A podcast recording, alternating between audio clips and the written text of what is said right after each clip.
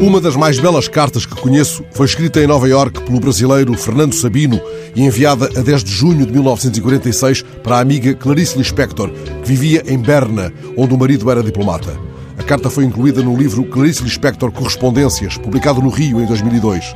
Sabino, então com 23 anos, escreve que a destinatária parece uma árvore. Pelas minhas contas, o brasileiro que viajara para os Estados Unidos com Vinícius iniciava então o livro O Grandemente Capto, que lhe roubaria 33 anos de trabalho e lhe daria o Prémio Jabuti. Lispector tinha 26 anos e já publicara Perto do Coração Selvagem. A carta é um luxo e um tumulto álacre. É a quarta tentativa de uma resposta à amiga, desculpa-se Fernando Sabino, num desaforo terno. Ainda ontem me lembrei muito de você porque um americano me perguntou se o meu relógio era suíço. A Suíça existe mesmo? Serão daí mesmo os queijos suíços? Pergunta ele, soltando aos pés da amiga as mais francas fraquezas. Sou tão cínico que te peço para me escrever com a pontualidade e a presteza que não tenho. E desfia novidades, dá a provar o sal dos dias de Nova Iorque. Tenho feito descobertas importantes. Por exemplo, o pecado é simplesmente tudo o que Cristo não fez. Tenho conhecido sujeitos famosos, por exemplo, do Ellington.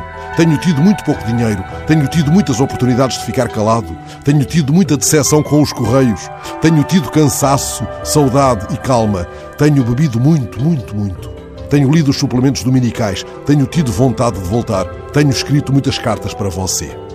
Um pouco adiante, confessa estar perdido no meio de tantos particípios passados e garante que só de pensar que Clarice está lendo a carta muitos dias depois de ter sido escrita, sente vontade de a não enviar e, com a maior desfaçatez, pede-lhe que lhe escreva, prometendo que responderá imediatamente. Escreve sobre ela na carta que lhe envia. Clarice Lispector sabe rir e chorar ao mesmo tempo, vocês já viram? Clarice Lispector é engraçada, ela parece uma árvore. Todas as vezes que ela atravessa a rua, bate uma ventania, um automóvel vem, passa por cima dela e ela morre.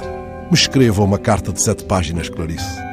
Esta carta passou há tempos diante dos meus olhos quando me perdi no labirinto eletrónico do correio do Instituto Moreira Salles.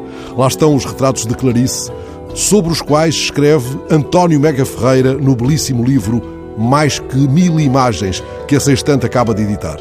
Ficarmos sem palavras é coisa de momentos, lembra o autor no arranque do livro, explicando a gênese do fascínio pelas imagens. António Mega Ferreira convoca neste seu novo livro imagens que nele suscitaram o desejo de escrever. Quando a leio ou releio, é o seu rosto que me aparece constantemente, de cada vez que, sob o tecido fascinante das palavras, irrompe a sua voz de mulher, só e irremediavelmente condenada a ser maior do que a vida. E imaginamos que diante daqueles olhos de piscina, como lhe chamava Manuel Bandeira, António Mega Ferreira escreveu, como se esperasse dela, a da beleza despassante e inatingível, uma carta de sete páginas.